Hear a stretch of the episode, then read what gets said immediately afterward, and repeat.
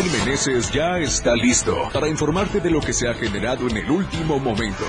La información local, nacional e internacional. Chiapas al cierre.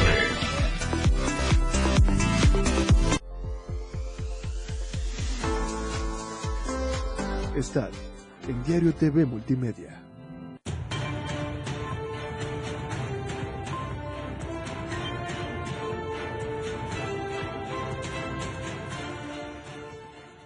¿Qué tal? ¿Cómo está? Muy buena noche, qué gusto saludarlo. Miércoles, mitad de semana, soy Efren Meneses y ya estamos con las noticias en Chiapas al cierre. Quédese con nosotros 60 minutos. ¿Qué le parece si comenzamos? Porque lo que hoy es noticia, mañana es historia. Esto es Chiapas al cierre.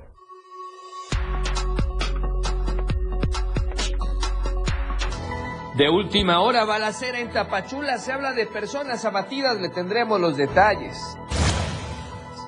A nivel nacional, esta tarde el presidente de la República, Andrés Manuel López Obrador, ya viaja a San Francisco para tener importantes reuniones bilaterales. A nivel internacional, barco turístico se hunde en las Bahamas con decenas de personas a bordo, hay un fallecido. La tendencia del día en Chiapas al cierre, sube cuota en casetas y a nivel nacional Pedro Pascal, Paul McCartney y Reed Richards son los temas esta noche. Lo que es noticia mañana y es historia. Esto y más este miércoles en Chiapas al cierre.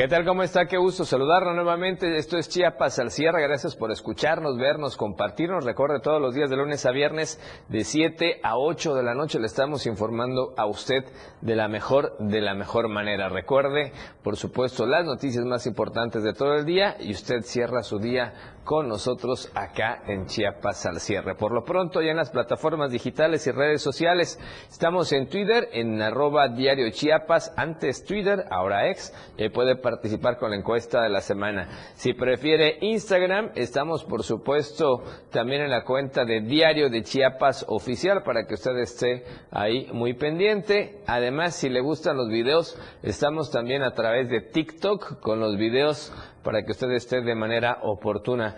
Y por cierto, bueno, ya puede escucharnos en todos lados, contigo a todos lados, en la radio del diario 97.7 de frecuencia modulada, Tuxtla Gutiérrez, San Cristóbal de las Casas, muchos municipios de la zona metropolitana, San Fernando, Chepa de Corso, Venustiano Carranza, San Cristóbal, le decíamos, en fin, muchos municipios de la zona metropolitana y de la zona altos.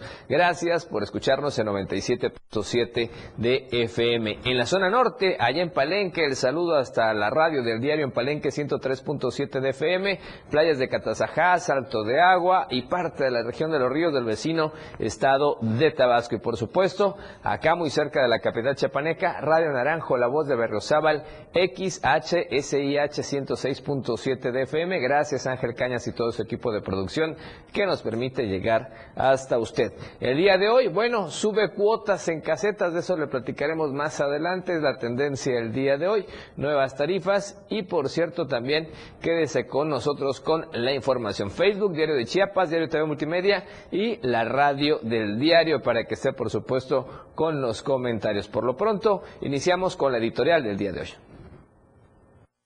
Editorial de Diario de Chiapas.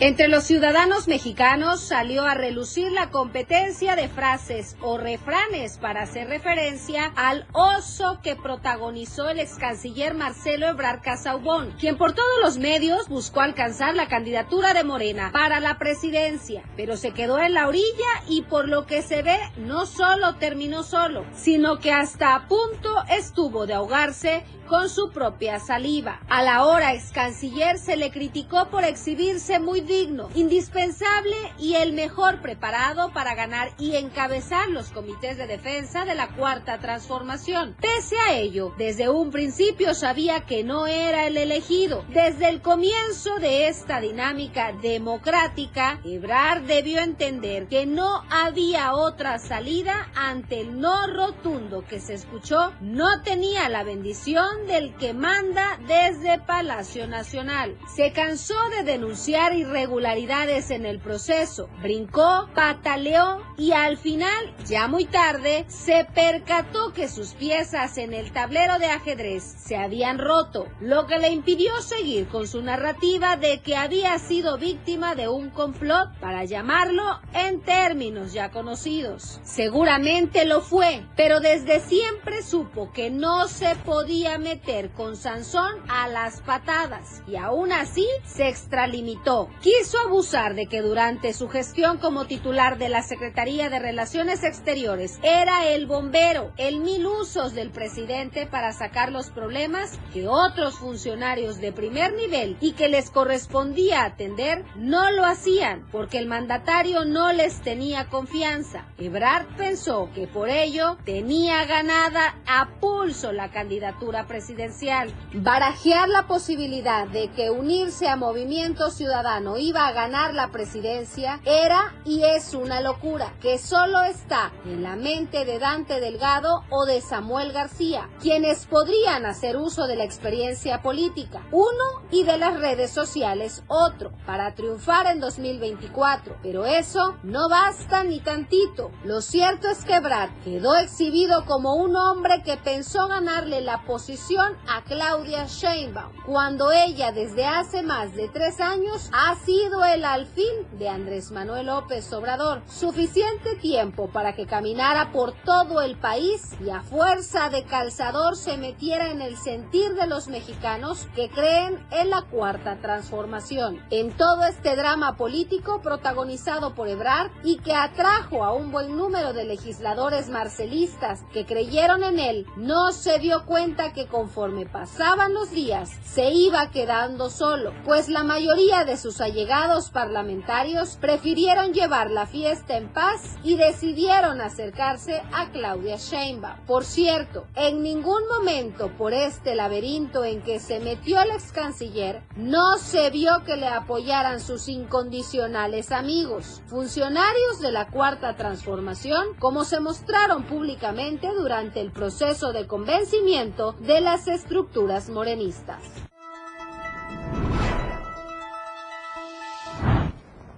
Bien, ahí está la información. Y bueno, del editorial del diario. Y vamos a comenzar con noticias importantes. Le decíamos algo que está aconteciendo allá en Tapachula. Precisamente está fluyendo apenas parte de la información y platicarle a usted que ya circula en redes sociales este lamentable incidente. Se habla de una balacera y es que momentos de pánico vivieron los habitantes de Tapachula debido a esta intensa balacera registrada la tarde de hoy miércoles. Los hechos se dieron alrededor de las 5 de la tarde en la 15 Avenida Norte y la 13 Calle Oriente de la ciudad. Al inicio se habló de una persecución de la Marina y la Guardia Nacional, sin embargo, esto no ha sido confirmado todavía por las autoridades.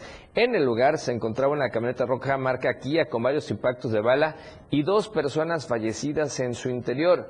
Asimismo, dentro del vehículo se hallaron armas de grueso calibre y también cargadores útiles. Elementos policíacos ya acordaron el área mientras se llevaron a cabo las investigaciones y los cuerpos fueron trasladados al servicio médico forense en calidad de desconocidos. Así es que vamos a estar esperando que siga fluyendo más información conforme va transcurriendo el noticiero desde la zona del Soconusco para reportarle a usted qué es lo que ha ocurrido realmente en esta zona, en Tapachula, pues acudarse mucho después de este incidente hoy por la tarde. Por lo pronto, del Soconusco nos vamos a la zona norte, vamos con Cristian Castro allá en Palenque porque tiene también información importante, varios temas esta noche. Cristian, buena noche, adelante. Hola, ¿qué tal, Efraín? Muy buenas noches, qué gusto saludarte. Un saludo también para todo el auditorio del diario de Chiapas. Así es, pues déjame comentarte que, eh, bueno, personal del Servicio de Transfusión y Centro de Colecta del Hospital General de Palenque, pues ha estado llevando a cabo pláticas dirigidas a estudiantes sobre la donación altruista de sangre. En esta ocasión eh, se realizaron en el CECIT 19 Palenque, donde se contó con el apoyo y participación de estudiantes y docentes. Estas pláticas tienen el objetivo de formar en los jóvenes una cultura de la donación de sangre. Es por ello que conocen eh, pues información sobre el proceso de donación, los tipos de grupos sanguíneos, además de que también aprenden los beneficios y requisitos de un, donador de sangre y también entienden que la donación es muy importante, ya que al donar sangre de forma altruista también eh, puede salvar vidas. El área de transfusión y centro de colecta del Hospital General de Palenque informó que estas pláticas van a seguirse impartiendo en los distintos planteles educativos de la región, ya que es muy importante que los jóvenes entiendan la importancia que tiene la donación de sangre y que practiquen esta cultura que salva vidas. Además, recalcaron que las instalaciones están abiertas para que los palencanos contribuyan con la donación, por lo que pidieron a la población que no tenga miedo, pues eh, la donación no es mala, eh, además de que trae beneficios para su salud y por supuesto ayuda a salvar vidas. Esto en cuanto a pues estas pláticas que está realizando el eh, personal del Hospital General de Palenque para que eh, pues es, de esta manera los ciudadanos puedan eh, tener esta cultura de la donación altruista de sangre y contribuyan a salvar vidas. En más información que tiene que ver con esta ciudad de Palenque, bueno, pues déjame comentarte que el día de ayer martes se vieron afectados ciudadanos de la colonia magisterial y la colonia unitaria, las cuales están ubicadas en la zona sur de esta ciudad. Toda vez que una empresa está llevando a cabo una obra de instalación de tuberías para la recolección de aguas residuales, lo cual es una obra federal que se está llevando a cabo en la zona. La molestia de la, eh, de la ciudadanía es el hecho de que esta empresa tenga una mala administración a la hora de realizar dichas obras, ya que han eh, roto los dos principales accesos hacia estas colonias. Esta situación está afectando a todos los colonos, los cuales transitan diariamente por dichas calles, las cuales están en pésimo estado eh, por los trabajos que se están realizando y por las lluvias que están eh, presentándose tras el paso del Frente Frío número 9. Los ciudadanos manifestaron que por lógica esta empresa debió realizar los trabajos solamente en un camino y dejarlo en buen estado para poder eh, trabajar con el otro camino. Pues lo que ocasionó con este mal desarrollo de la obra es que los ciudadanos no tengan caminos seguros para transitar y que tengan que dar más vueltas en busca de una salida alterna hacia el centro de la ciudad. En este sentido, los ciudadanos piden la intervención de las autoridades, en este caso estamos hablando de una obra, eh, una obra federal, pues esta situación es lamentable, toda vez que hay muchos jóvenes que van a la escuela y personas que tienen que salir al centro de la ciudad, ya sea para ir a trabajar o realizar sus actividades diarias, los cuales eh, pues se están viendo afectados al no contar con un camino seguro para poder caminar, como usted lo puede ver ahí en las imágenes. Además de que también el mal estado de los caminos daña a los vehículos esperan los ciudadanos que cuando terminen los trabajos dejen el camino en perfectas condiciones, pues hay muchas ocasiones en las que han realizado este tipo de obras y dejan los caminos completamente en muy mal estado, afectando por completo a la ciudadanía. Así la información con respecto a esta empresa que pues está llevando eh, una mala eh, o un mal desarrollo de esta obra y pues está pasando a afectar por supuesto a la ciudadanía. Perfecto, Cristian, gracias por la información. Vamos a estar muy pendientes. Un abrazo hasta Palenque. Buena noche. Muy buenas noches para todo el pueblo de Chiapas y nos vemos el día de mañana. Gracias a Cristian Castro con la información. Vamos a corte comercial el primero de esta noche. Regresamos con más en Chiapas al cierre. Esto es Chiapas al cierre.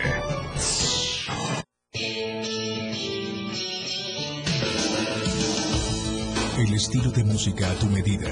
La radio del diario 97.7 FM. Las 7. Con 13 minutos. Porque estamos en todos lados. La radio del diario 97.7 FM. Ahora ya se escucha en Alexa. Desde tu dispositivo Alexa. Es muy fácil. Descarga el skill de Alexa, la radio del diario de la tienda de Amazon Alexa. 1. Abre la aplicación de Amazon Alexa en tu dispositivo. 2. Dale clic en el menú principal. 3. Selecciona skill y juegos. 4. Busca la radio del diario. 5. Dale instalar y listo. ¿Es que fácil y rápido? Ahora solo dale instrucción con tu voz. Alexa, pon la radio del diario. Poniendo la radio del diario 97.7 FM contigo a todos lados. La radio del diario 97.7 FM. Contigo a todos lados. Ya deja de invertir en tanto papeleo. Si quieres que todos te vean y bien, anúnciate en las pantallas del diario Media Group. Haz que tus ventas crezcan. Somos la mejor opción para tu marca. Anúnciate en las pantallas del diario Media Group y haz de tu venta un éxito. Contamos con pantallas LED de alta resolución. Contamos con el lugar ideal para anunciarte en Tuxtla Gutiérrez, Antorcha, Libramiento Surponiente, Boulevard Laquitos y Glorieta Plaza Sol. Comunícate al 961-225-6501 y al 961-296-1355. Anúnciate en las pantallas del diario Media Group y haz que tu venta sea todo un éxito, porque queremos verte bien.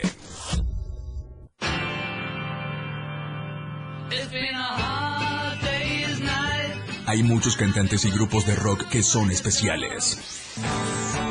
Por eso, los jueves son de tributos. Conoce la historia y el desarrollo de su música.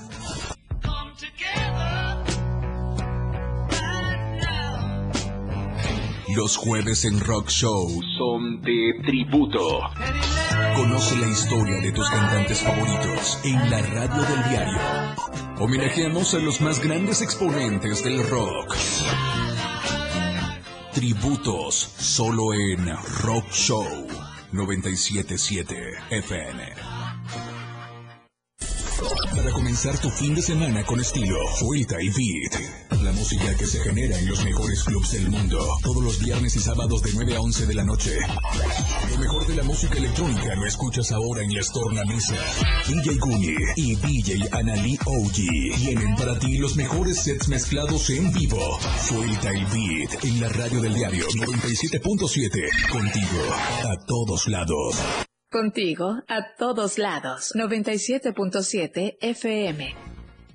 Gracias por continuar con nosotros en Chiapas al cierre. Un saludo a toda la gente que nos va escuchando en la radio del diario 97.7 de FM, en Tuxtla Gutiérrez, 103.7 de FM allá en Palenque y por supuesto en Radio Naranjo 106.7 de FM. Ahora, ¿qué le parece si vamos hasta Tapachula? Vamos con Hola Tapachula. Hola Tapachula. Hola Tapachula. Hola Tapachula. Hola Tapachula. Valeria Córdoba, ¿cómo te va? Buenas noches, te escuchamos y te vemos. Adelante. Muy buenas noches, Efraín. Muy buenas noches, auditorio de Chiapas. Al cierre, como siempre, les saludo con muchísimo gusto desde el Soconusco, en donde tenemos bastante información el día de hoy. Y vamos a comenzar con la caravana fantasma, tal como ha sido denominada el grupo de migrantes que aún camina por territorio chiapaneco con la esperanza de llegar a los Estados Unidos. Este grupo arribó el día de ayer, martes, al municipio de Tonalá para descansar y en las primeras horas del día de hoy emprendieron su caminata hacia Arriaga en los límites con Oaxaca. El contingente, conformado por más de mil personas, decidió seguir en su ruta a pie tras haber sido disuelto el grupo mayor que lo integraban unas seis mil personas aproximadamente desde el pasado 30 de octubre cuando salieron de Tapachula. Recordemos también que el pasado 8 de noviembre cientos de migrantes bloquearon la carretera costera internacional en el tramo que va de Huixla a Villa Comatitlán, en la región sur de la entidad, en exigencia de permisos de libre tránsito por el país. Tras dos días de intensas protestas, el Instituto Nacional de Migración ofreció a familias eh, ofreció atender a familias que viajaban en este éxodo y logró fragmentar la caravana. El Instituto Nacional de Migración informa que, tras el levantamiento del bloqueo carretero en Huixla, Chiapas, 462 personas extranjeras migrantes, la mayoría núcleos familiares, que viajaban en caravana, aceptaron recibir apoyo y asistencia humanitaria, se lee en el comunicado oficial. Desde ese momento, muchos decidieron salir en grupos pequeños en la ruta por carretera y más de mil extranjeros continuaron agrupados sin ningún tipo de asistencia médica ni ayuda por parte de las autoridades. El activista Irineo Mujica, director de la organización Pueblos Sin Fronteras, señaló que se ha denominado a este grupo la caravana fantasma porque nadie ve ni ayuda el andar de aquellos que desconfiaron de la acción del gobierno mexicano. Señaló de manera textual lo siguiente. Seguimos caminando con los migrantes porque en realidad no los ayudaron. Muchos que se quedaron a esperar esa ayuda, esos permisos están siendo devueltos a Tapachula.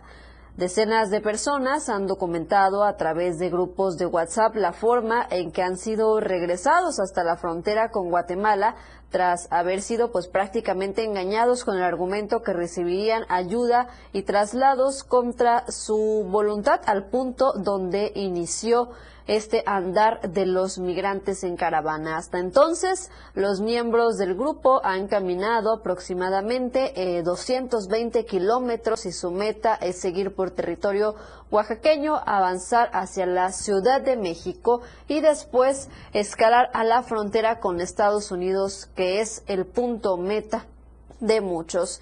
Las redadas silenciosas por parte de agentes migratorios les pisan los talones a estos extranjeros que han tenido que sortear puntos de inspección y operativos por parte de las autoridades que han intensificado la vigilancia en los límites con Oaxaca. Así la situación de la caravana migrante aún continúa caminando, eh, aún continúan caminando grupos pequeños por el territorio chiapaneco y por supuesto que estaremos muy pendientes de su travesía aún por nuestra entidad. En otras noticias, en notas de la nota roja, vámonos ahora al municipio de Suchiate y es que fue hallado ahí sin vida una persona con un balazo en la cabeza. Alrededor de las 7.30 de la mañana se reportó al centro de emergencia que habían localizado a una persona tirada a mitad del camino de terracería que comunica al ejido La Pita a un costado de la compuerta del canal de riego. Al realizar las investigaciones, se dio a conocer que la persona presentaba un impacto de bala a la altura de la cabeza. Rápidamente se trasladaron los agentes policiales, quienes al llegar acordonaron el área y solicitaron la intervención del personal de servicios periciales para que realizara el levantamiento del cuerpo que aún permanece en calidad de desconocido. Así la situación con la inseguridad todavía permanece en esta frontera sur a pesar de algunos esfuerzos por parte de las autoridades y es que recordemos que justamente en el municipio de Suchiate en días pasados se habían implementado operativos justamente para tratar de disminuir estos altos índices de violencia en ese municipio. Y ya para finalizar con noticias mucho más agradables también aquí en la frontera sur, ya todo se encuentra listo para tener el buen fin que será del 17 al 20 de noviembre.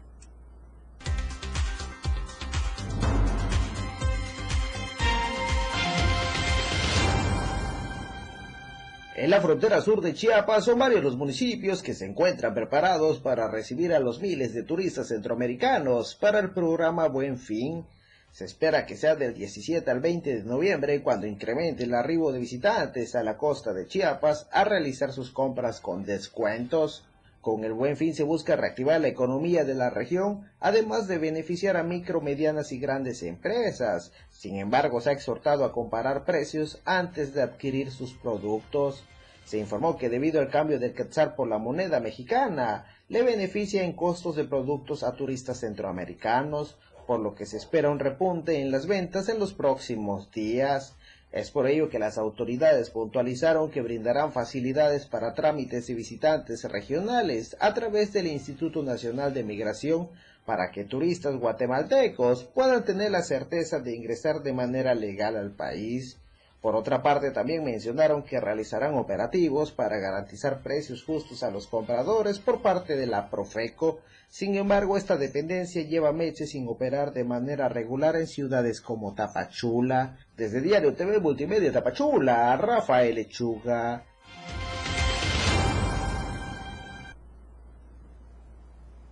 Hasta aquí la información el día de hoy. Nos vemos y nos escuchamos mañana con más noticias. Gracias a Valeria Córdoba por toda, por toda la información. Y vamos ahora con más cosas importantes acá en Chiapas al cierre esta noche de miércoles, mitad de semana. Antes le quiero recordar a usted precisamente que eh, la tendencia del día de hoy es sube cuota en casetas. De eso le platicaremos más adelante. Háganos llegar, por favor, sus comentarios a través de Facebook, Diario TV Multimedia, el Diario de Chiapas o la radio del diario para estar ahí muy pendientes, por supuesto, de toda la información. Lo pronto, vamos a comentarle a usted de un lamentable suceso que ocurrió también allá en la zona norte de Chiapas y que ayer empezó a circular precisamente por las diferentes redes sociales. Estamos hablando de una emboscada que ocurrió precisamente allá en la zona norte y es que en Pichucalco, Chiapas, la noche de ayer martes, un grupo de personas fuertemente armadas perpetraron un ataque contra Rafael Arturo Vila Chávez, hermano del delegado de la Fiscalía General de la República en Chiapas, Alejandro Vila Chávez, cuando viajaba junto a su esposa a bordo de un vehículo marca Chevrolet tipo Suburban blindada de color blanca con placas de circulación WUH378A del estado de Tabasco. El ataque se registró sobre el tramo carretero que conduce de Pichucalco a Juárez. Cuando las víctimas se dirigían a su residencia, pero a la altura del crucero El Suspiro, ya los esperaban dos camionetas blancas de donde bajaron los agresores y dispararon en repetidas ocasiones. Al lugar llegaron las autoridades policíacas quienes confirmaron que la camioneta blindada en la que viajaba el hermano del delegado de la FGR en Chiapas presentaba más de 40 impactos de bala. Es necesario resaltar que existen un sinnúmero de denuncias y señalamientos, pues, lamentablemente contra el delegado de la FGR en Chiapas, presuntamente por brindar, aseguran algunos, protección a un grupo de delincuencia organizada, por lo que no se descarta que este ataque sea solo una señal de advertencia parte de uno de los cárteles en conflicto. De los casos más sonados donde Alejandro Vila ha sido objeto de críticas es la liberación de un personaje conocido como El Memo, quien tras enfrentarse y ser detenido por miembros de la Guardia Nacional, Ejército Mexicano y policías estatales, fue puesto en libertad. Ante estos acontecimientos, se espera ya llegada de personal de la FENDO para que investiguen a sus propios elementos, ya que a través de redes sociales pobladores manifiestan que el atentado contra el hermano del delegado de la FGR en Chiapas pudiera ser solo una advertencia. Ciudadanos de Pichucalco por lo pronto denunciaron que en esta localidad la familia Vila Chávez debería ser investigada ante el sinnúmero de propiedades de las que se han hecho y que podrían estar relacionadas con situaciones ilícitas según denunciaron.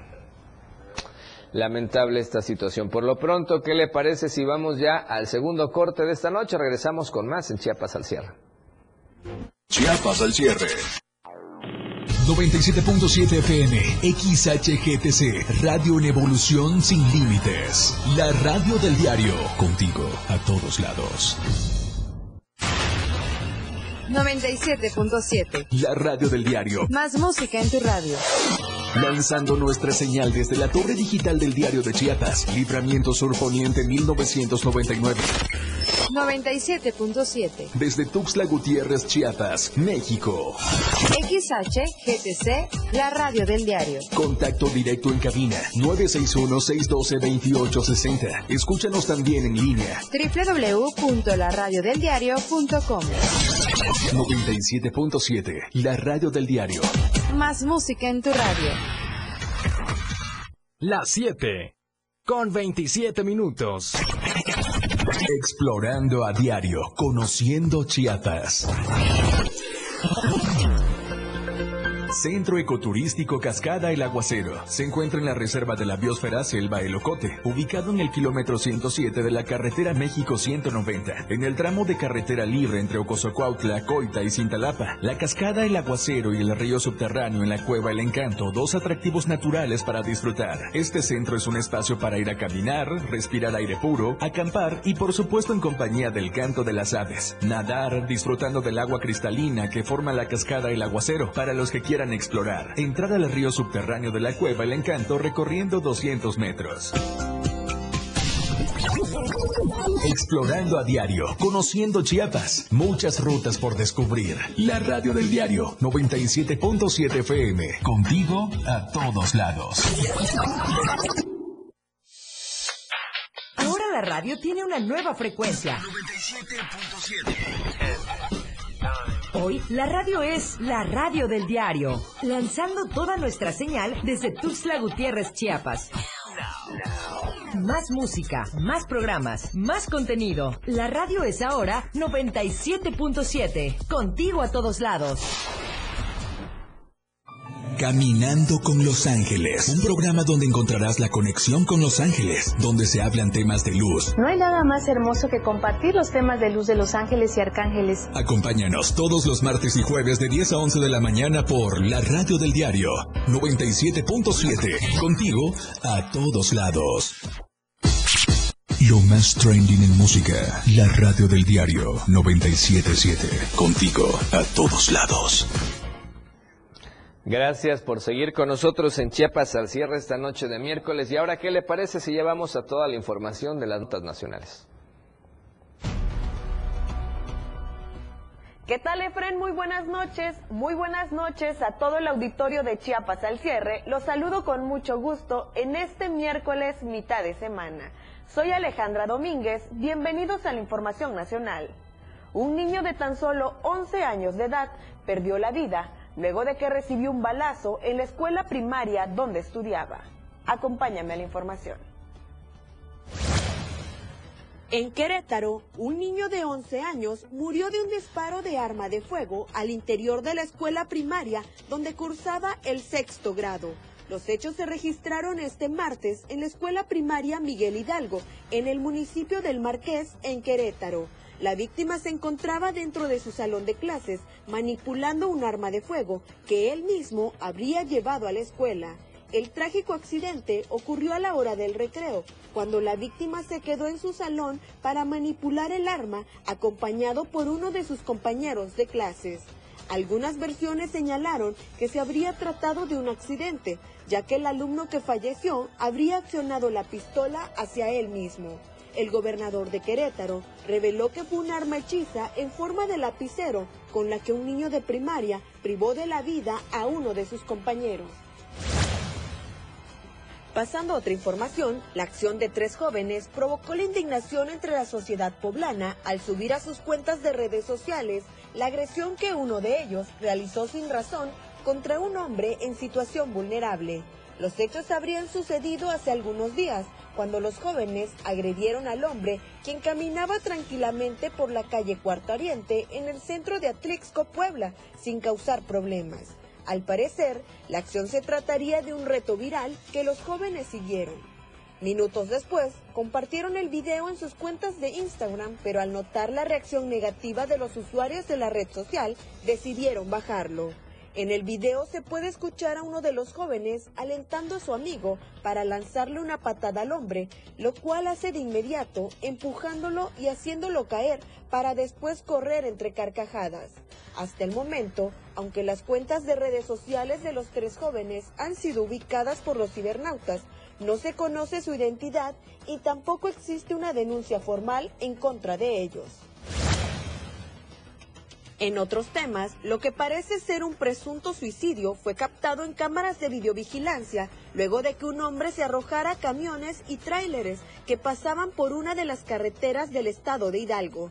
Los hechos habrían ocurrido en el municipio de Tulancingo, en la carretera México-Tuxpan, cerca de la central de autobuses local a la altura de la localidad La Cañada, sitio donde carros y camiones pasan a alta velocidad ya que se trata de un tramo en recta. En el video se puede observar a un hombre mientras caminaba tranquilamente por el asfalto. Sin embargo, de forma repentina comienza a correr y es ahí cuando se lanza un camión de alto tonelaje, saliendo disparado a la carretera. Aparentemente, el detonante fue la llamada de teléfono que sostenía con alguna persona, pues fue ahí cuando comenzó a correr en sentido contrario al tránsito y terminó estampándose con el camión de carga.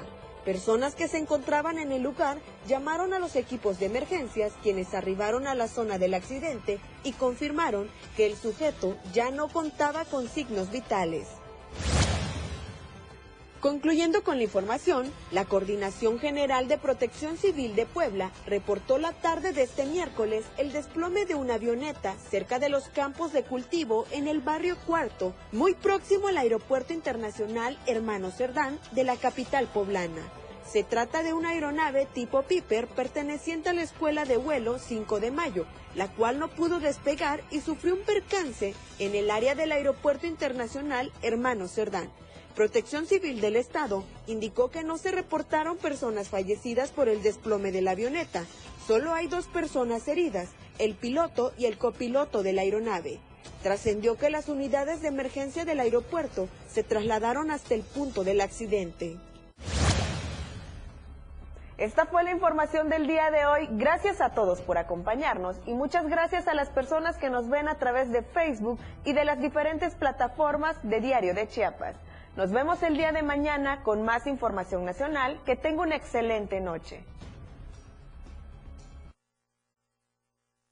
Puesto por la información nacional y ahora nos vamos a enlazar con nuestro amigo Ramiro Gómez que tiene información importante con temas de salud porque hoy por cierto se conmemora el Día Mundial de la Diabetes. Ramiro, ¿cómo estás? Buenas noches, te escuchamos, adelante. Muy buenas noches. En el marco de la segunda Jornada Nacional de Salud Pública y la conmemoración del Día Mundial de la Diabetes, la Secretaría de Salud del Estado de Chiapas, a través del Centro de Salud con Hospitalización de Copainalá, realizó diversas acciones para concientizar a la población sobre los riesgos de la diabetes, que puede ser mortal si no se adquieren estilos de vida saludable. Oscar Rivero Gómez, titular del Centro de Salud de Copainalá, comentó la importancia de realizar acciones enfocadas a la prevención y recomendar a la población en general que adopten estilos de vida saludable que disminuya el riesgo para padecer de la diabetes. Asimismo, comentó que visitaron la comunidad del Ciprés, municipio de Copainalá, y acudieron el día de hoy al mercado San Vicente Ferrer de ese municipio, en la que efectuaron las actividades programadas en el marco de esta segunda Jornada Nacional de Salud Pública y la conmemoración del Día Mundial de la Diabetes. Se aplicaron vacunas contra la influenza, COVID-19 y vacunas del esquema básico. A su vez, se realizaron campañas de detección de diabetes a través de la toma de glucosa capilar, hipertensión con la toma de tensión arterial, obesidad y, sobre, y sobrepeso, y entre otras actividades comentó que las actividades continuarán en las escuelas de nivel básico de Copainalá para efectuar específicamente las pruebas de diabetes e hipertensión arterial. Mi reporte para Chiapas al cierre. Gracias Ramiro por la información y vamos a estar muy muy pendientes. Un abrazo, buena noche. Buenas noches. Bien, y vamos con más información porque, por cierto, en otros temas que tienen que ver con la política, ahora todos piden el apoyo para retirar lo que se llama ya basura electoral.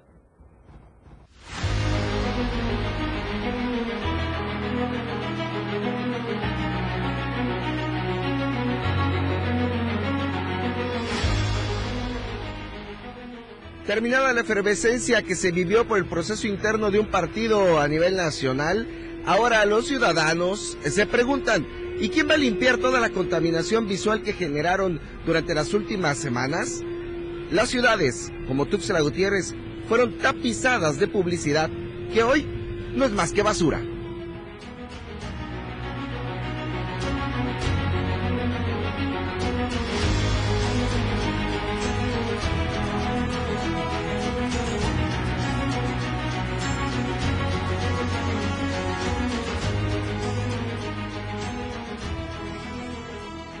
El reciente proceso interno de un partido político para seleccionar a las figuras que habrán de representarlo en el 2024 generó una gran cantidad de conductas que pudieron haber violentado los principios de neutralidad, imparcialidad, además de sospechas sobre el origen de los recursos que se emplearon en una excesiva y evidente autopromoción. En Chiapas, el Instituto de Elecciones y Participación Ciudadana aseveró que algunas de estas eh, conductas de autopromoción excesivas pudieron haber incurrido en la violación de la normativa electoral eh, vigente y romper, por ejemplo, el principio de equidad. Hay en marcha más de 60 procesos administrativos por esta causa, de tal forma que el proceso interno de un órgano político terminó derivando en una contaminación a todas luces de índole visual, auditiva y en exceso de promoción personalizada. De acuerdo con la presidenta de la Comisión de Quejas y Denuncias del Instituto de Elecciones y Participación Ciudadana de Chiapas, Gloria Esther Mendoza Ledesma, tienen procedimientos administrativos en curso, esto por la publicidad excesiva y por violencia política en razón de género. La situación que vemos en la entidad sobre espectaculares, pintas de bardas, pegatinas, perifoneros que existen no es una situación local, no es propia del estado de Chiapas. Solamente en este año hemos iniciado más de 70 procedimientos administrativos sancionadores entre violencia política en razón de género, como ustedes también ya saben, pues se comete en todo tiempo. Eh, y luego estos procedimientos ordinarios por estas conductas que yo les comentaba, promoción personalizada, actos anticipados de pre-campaña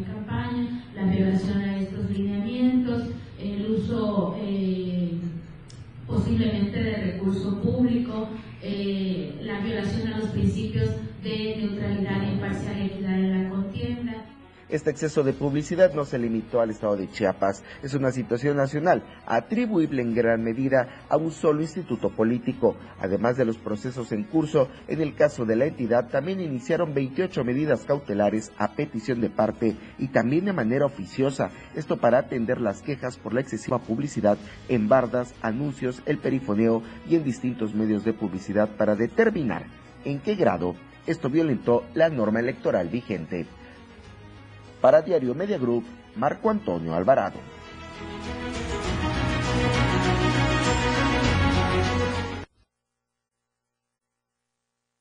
Vamos ahora a otros temas, ya que estamos hablando un poco de la cuestión política. Resulta que en Pueblo Nuevo, Solistahuacán, pues comités municipales de la Cuarta Transformación sostuvieron una reunión con autoridades ejidales con más de una centena de hombres y mujeres campesinos ahí en ese ejido para anunciar mediante una asamblea general su total apoyo y respaldo al coordinador de los comités de la defensa de la Cuarta T en Chiapas, el senador Óscar Eduardo Ramírez Aguilar, en donde manifestaron su total confianza en él porque aseguran que es una persona con la cual se identifican y porque viene de abajo como ellos, en la cultura del esfuerzo y además para que Pueblo, Pueblo Nuevo Solistahuacán salga de ese rezago social que ha padecido por años todavía que dicen existen múltiples necesidades en salud, educación y seguridad que no han sido atendidos por los gobernantes en turno. En esta reunión estuvieron como invitados especiales los exalcaldes Francisco Berzaín Díaz Pérez y Juan Gómez Domínguez, así como el exdiputado Juan Luis Arazúa Salazar, en representación del coordinador de los comités de la defensa de la Cuarta T, el senador Eduardo Ramírez Aguilar, y del diputado federal Juan Pablo Montes de Oca Avendaño, quienes llevaron este mensaje de unidad para que juntos construyan un proyecto que le devuelva a Chiapas y a Pueblo Nuevo esa paz y tranquilidad que todos anhelan. Con gran entusiasmo vieron los invitados especiales la participación y unidad de diferentes liderazgos de varias organizaciones sociales y partidos políticos que van desde el partido Morena, Verde Ecologista de México, del Trabajo, Mover a Chiapas, Chiapas Unido y Encuentro Solidario. En la voz de Erlen Sánchez Hernández, coordinador de Unidad y Paz y Bienestar en el municipio, allá en Pueblo Nuevo, se agradeció la visita y se comprometió a trabajar en unidad con diferentes organizaciones sociales y partidos políticos para lograr que Pueblo Nuevo Solistahuacán camine hacia la ruta correcta de la mano, por supuesto, del senador Eduardo Ramírez Aguilar. Y con esta información de política vamos a corte comercial. El tercero de esta noche regresamos con más en Chiapas al cierre. Chiapas al cierre con Efren Meneses. Evolución sin límites. La radio del diario. Más música, noticias, contenido, entretenimiento, deportes y más. La radio del diario 977. Las 7 con 42 minutos. Deja que muchas personas conozcan tus productos o servicios. Anúnciate en nuestras pantallas del diario Media Group y haz que tu imagen se vea bien. Amigo, este tráfico me desespera. Me muero de hambre. Ah, mira, amiga, en la pantalla, un restaurante chino. ¡Vamos! Contáctanos al 961-225-6501 y al 961-296-1355. Somos una extensión más del Diario Media Group. Estamos bien ubicados en Tuxtla Gutiérrez, Antorcha Libramiento Sur Poniente, Boulevard Laguitos y Glorieta Plaza Sol. Anúnciate en las pantallas del diario Media Group y haz de tu venta un éxito. Anúnciate en las pantallas del diario Media Group y haz de tu venta un éxito. Porque queremos verte bien. Si no quieres quedar peor que una piedra, mejor no consumas crack o piedra. Consumirla daña tu cerebro y tu corazón, causando ansiedad y paranoia.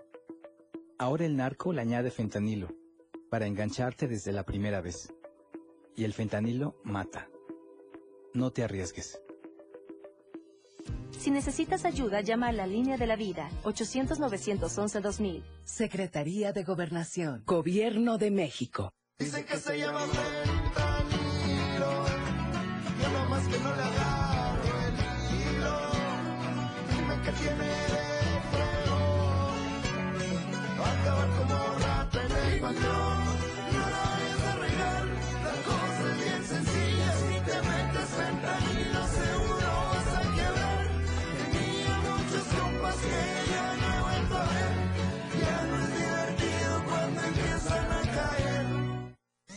Por amor al arte. Todo lo relacionado al arte y la cultura de nuestro estado. Difusión de eventos, carteleras, conciertos, datos curiosos e invitados especiales. Por amor al arte. Domingos de 9 a 11 de la mañana por el 97.7. La radio del diario. Contigo, a todos lados. En la radio del diario tienes la suerte de escuchar Trébol de Damas, la dopamina que tu cerebro necesita. Maika, Ángeles y Fabiola traen para ti una dosis de información con temas actuales y de interés, acompañadas de la voz de los expertos. Escúchalas todos los sábados en punto de las 11 de la mañana en Trébol de Damas por el 97.7 FM. Gracias por seguir con nosotros en Chiapas al cierre. Vamos a saludar a la gente que nos está escuchando en la radio del diario, acá en Tuxtla Gutiérrez, San Cristóbal de las Casas, en la zona norte de Chiapas y por supuesto también en Berriosaba. Gracias por escucharnos y por estar en sintonía con todos nosotros, con el equipo de producción. Y vamos a temas que tienen que ver con un poco de cultura y es que inviten a visitar la exposición en el Museo de Paleontología acá en Tuxtla Gutiérrez.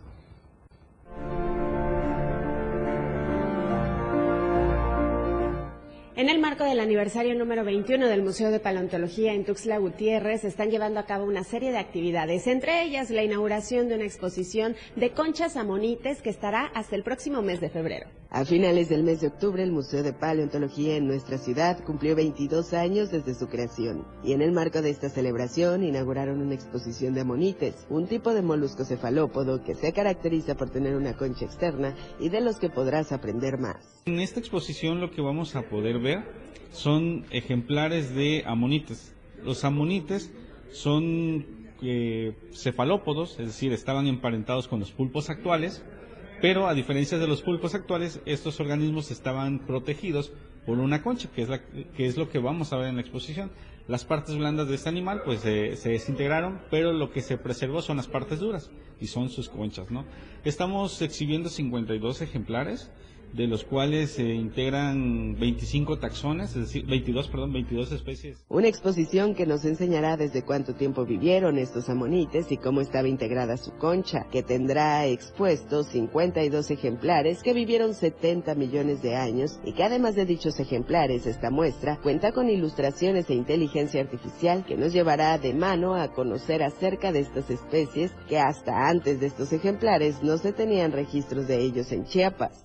Gracias a esta localidad donde recabamos estos ejemplares, se llama El Sutzú y está ubicado en el municipio de Cozocautla de Espinosa, Chiapas, pudimos rescatar uh, más de 100 ejemplares, nada más que no todos están en buen estado de conservación, pero sí los que ustedes van a poder observar acá están muy bien conservados y gracias a ello logramos determinar este cuántos taxones eh, vivieron en Chiapas, eh, la edad que tenían, cómo era su hábitat y entre otras cosas que nos habla de la ecología de este grupo. Esta es una exposición dirigida al público en general y estará disponible para que la visites hasta el próximo mes de febrero del 2024. Tiene un costo de entrada al museo de 15 pesos y podrás asistir en un horario de martes a viernes de 9 de la mañana a 4 de la tarde y sábados y domingos de 10 de la mañana a 4 de la tarde. Con imágenes de Manuel Sánchez para Diario Media Group, Carla Nazar.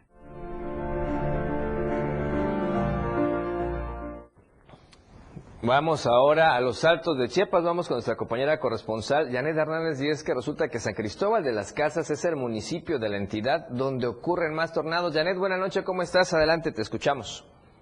Hola, Efe, muy buenas noches. Así es, San Cristóbal de las Casas es el municipio donde más tornados ocurren, donde se tiene un registro de 28 eventos en los últimos años. Así lo informó la doctora María Asunción Avendaño García, investigadora del Colegio de Geografía de la Facultad de Filosofía y Letras de la UNAM, indicó que el objetivo del tercer coloquio de estudios de tornados y tormentas severas en México fue para analizar, discutir y difundir las aportaciones e innovaciones en el estudio de tornados en México, que al igual que este se han realizado coloquios en otras entidades del país. Eh, agregó que San Cristóbal ha sido afectada en varias ocasiones por tornados la zona norte ha sido la más propensa de acuerdo a la incidencia y el análisis de los investigadores. Destacó que este encuentro fue organizado por el Colegio de Geografía de la Facultad de Filosofía y Letras de la UNAM, el Programa de Investigación de Tornados y Tormentas Severas del CIESAS y el Colegio de la Frontera Sur Ecosur. Hasta aquí mi reporte. Muy buenas noches. Gracias, Janet, por la información, muy amable y bueno, vamos a estar muy pendientes. Y sí, efectivamente, se ocurre mucho ya en San Cristóbal de las Casas. Y vamos a otro tema porque ya inició la colecta de ropa de frío de Chipotín y sus amigos hace.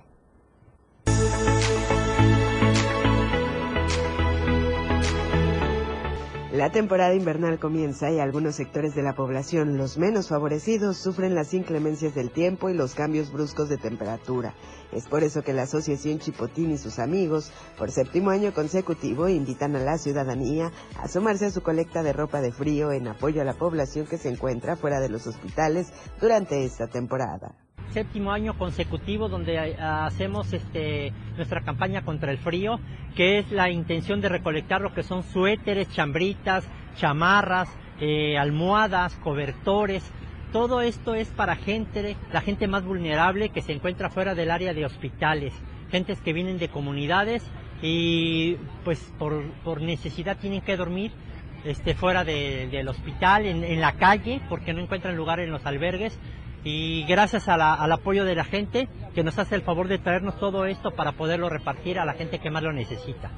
Como una campaña permanente en apoyo a los más vulnerables, a las afueras de las instalaciones del CRIT en Tuxtla Gutiérrez, esta asociación se encuentra recibiendo ropa en buen estado para dama, caballero, niños y bebés, así como cobertores, almohadas o algún artículo que pueda ser de utilidad para las familias que permanecen a las afueras de los hospitales de nuestra ciudad.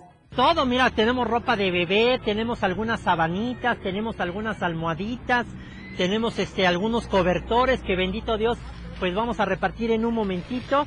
Aquí lo vamos a hacer la entrega, así que todo lo que es relacionado al frío. Los, los que son los cobertores más gruesos, eso los canalizamos para el Hospital de las Culturas en San Cristóbal de las Casas. Tenemos un contacto allá que nos hace el favor de entregarlo. Así que todo esto es bien aprovechado y si quieren ustedes mismos venir a entregarlo, lo pueden hacer con mucho gusto. Ah, recuerden, todos los martes a partir de las 9 de la mañana. Si tú tienes el deseo de unirte y ayudar, puedes visitar su página en redes sociales. Les encuentras como Chipotín y sus amigos AC o bien puedes comunicarte al 961 18 18 662 cada martes realizan la entrega de desayunos y estas prendas que son de gran utilidad. Con imágenes de Manuel Sánchez para Diario Media Group, Carla Nazar. Bien, y vamos a otros temas porque el senador Eduardo Ramírez Aguilar se reunió con Luisa María Alcalde como parte de su labor parlamentaria allá en el Senado de la República. El líder de la bancada de Movimiento de Regeneración Nacional, allá en la Cámara Alta, Eduardo Ramírez Aguilar, tuvo esta reunión importante con la secretaria de Gobernación, Luisa María Alcalde, Alcalde Luján, con la que obviamente aseguraron van a seguir trabajando en equipo por la transformación del país y sobre todo con las responsabilidades que tienen enfrente al momento. Ahora vamos al centro del país. Ya está listo Luis Carlos Silva con información importante el día de hoy. Luis, buena noche. ¿Cómo estás? Te escuchamos y te vemos. Eh, por favor, con, adelante con tu reporte. Estimadísimo Fren, amigos del auditorio, buenas noches. Andrés Manuel López Obrador, presidente de México, vuela en estos momentos a San Francisco. Va a participar en la cumbre de Asia-Pacífico, la PEC. Y bueno, tendrá reuniones muy importantes. Mañana muy temprano se reunirá, tendrá una bilateral con Xi Jinping, el presidente de China, y bueno, este mandatario asiático ya se encuentra también allá en Estados Unidos, pero aquí lo importante es que sacarán chispas esta reunión tomando en cuenta, eh, Freno Auditorio, que el tema del fentanilo es lo que lleva en su portafolio el presidente López Obrador, de acuerdo a lo que señala la Cancillería mexicana. Alicia Bárcena, secretaria de Relaciones Exteriores, el Freno Auditorio, aseguró que se incluirá una serie de eventos que comenzará con la reunión bilateral entre Xi Jinping y López Obrador antes de la foto oficial de los 23 líderes que participarán en este, que participarán en este foro. Por otro lado, se dio a conocer que el próximo jueves, al filo de las 10 de la mañana, el presidente López Obrador tendrá su reunión bilateral con Joe Biden, presidente de Estados Unidos, con quien habrá de dialogar sobre temas de comercio exterior, también migración y, por qué no, seguridad transfronteriza. Finalmente, en la agenda del presidente López Obrador está una reunión bilateral con el primer ministro canadiense Justin Trudeau, tomando en cuenta que son los tres hombres de, América Latina y de Norteamérica los más eh, visitados, sobre todo tomando en cuenta, claro, que en la reunión Asia-Pacífico es parte importante nuestro país. Finalmente, la canciller mexicana adelantó que México compartirá el freno auditorio los avances en el control y aseguramiento de metanfetaminas, así como la importancia de abordar la cadena de valor de fentanilo, que incluye el control de precursores que provienen de África. Hasta aquí mi reporte, un abrazo, Efren, y como siempre pendientes desde la Ciudad de México. Muy buenas noches. Gracias Luis, un abrazo, buenas noches, estamos al pendiente. Hasta luego. Gracias. Y con esta información estamos llegando al final de la emisión del día de hoy en Chiapas al cierre. Gracias por vernos, por escucharnos y por compartirnos. Nos escuchamos primero Dios mañana a las 7 de la noche y estamos muy pendientes. Gracias. Disfrute de la noche como usted ya sabe y como tiene que ser, de la mejor manera. La información continúa en Chiapas al cierre. Te invitamos a que nos sintonices en nuestra próxima emisión con Efraín Meneses. Él te tendrá toda la información de lunes a viernes de 7 a 8 de la noche. Información oportuna. Por el 97.7 FM, la radio del diario. La transmisión de la radio es invisible. Aquí escuchas un concepto que transforma tus ideas. La radio del diario 97.7 FM. La radio que quieres escuchar. Una programación que va más allá de un concepto radiofónico. 97.7. La radio del diario. Evolución sin límites. Contigo a todos lados. Somos lo que te mueve. Somos música. Somos radio. Somos la radio del diario. Más música en tu radio. 97.7. La radio del diario. WhatsApp 961-612-2860. Donde quiera que te encuentres, comunícate con nosotros. La radio del diario 97.7. Más música en tu radio. Tu frecuencia 97.7 FM. Hoy es la radio. La radio del diario. Evolución sin límites. Lanzando toda nuestra señal desde Tuxtla Gutiérrez, Chiapas. E invadiendo la red de www.diariodechiapas.com diagonal radio. Más música. Más programa. Mayor contenido.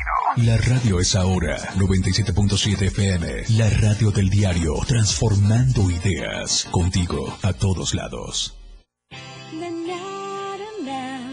La radio del diario.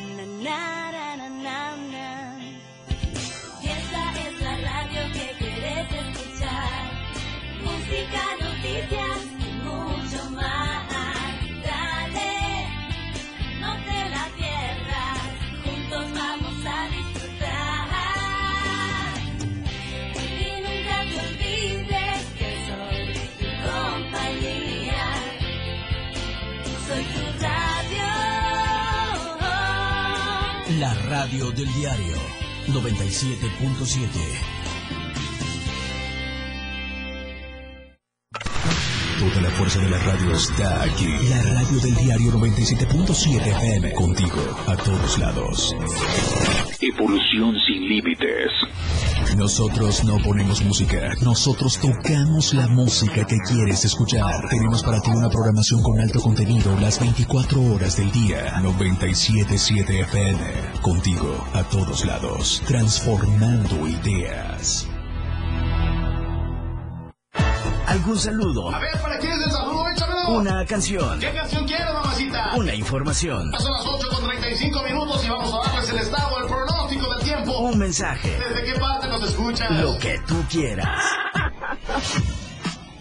WhatsApp, la radio del diario. Escríbenos y comunícate con nosotros. 97.7, la radio del diario. 961-612-2860. 961-612-2860. Ahora es mucho más fácil estar en contacto con la radio del diario. 97.7.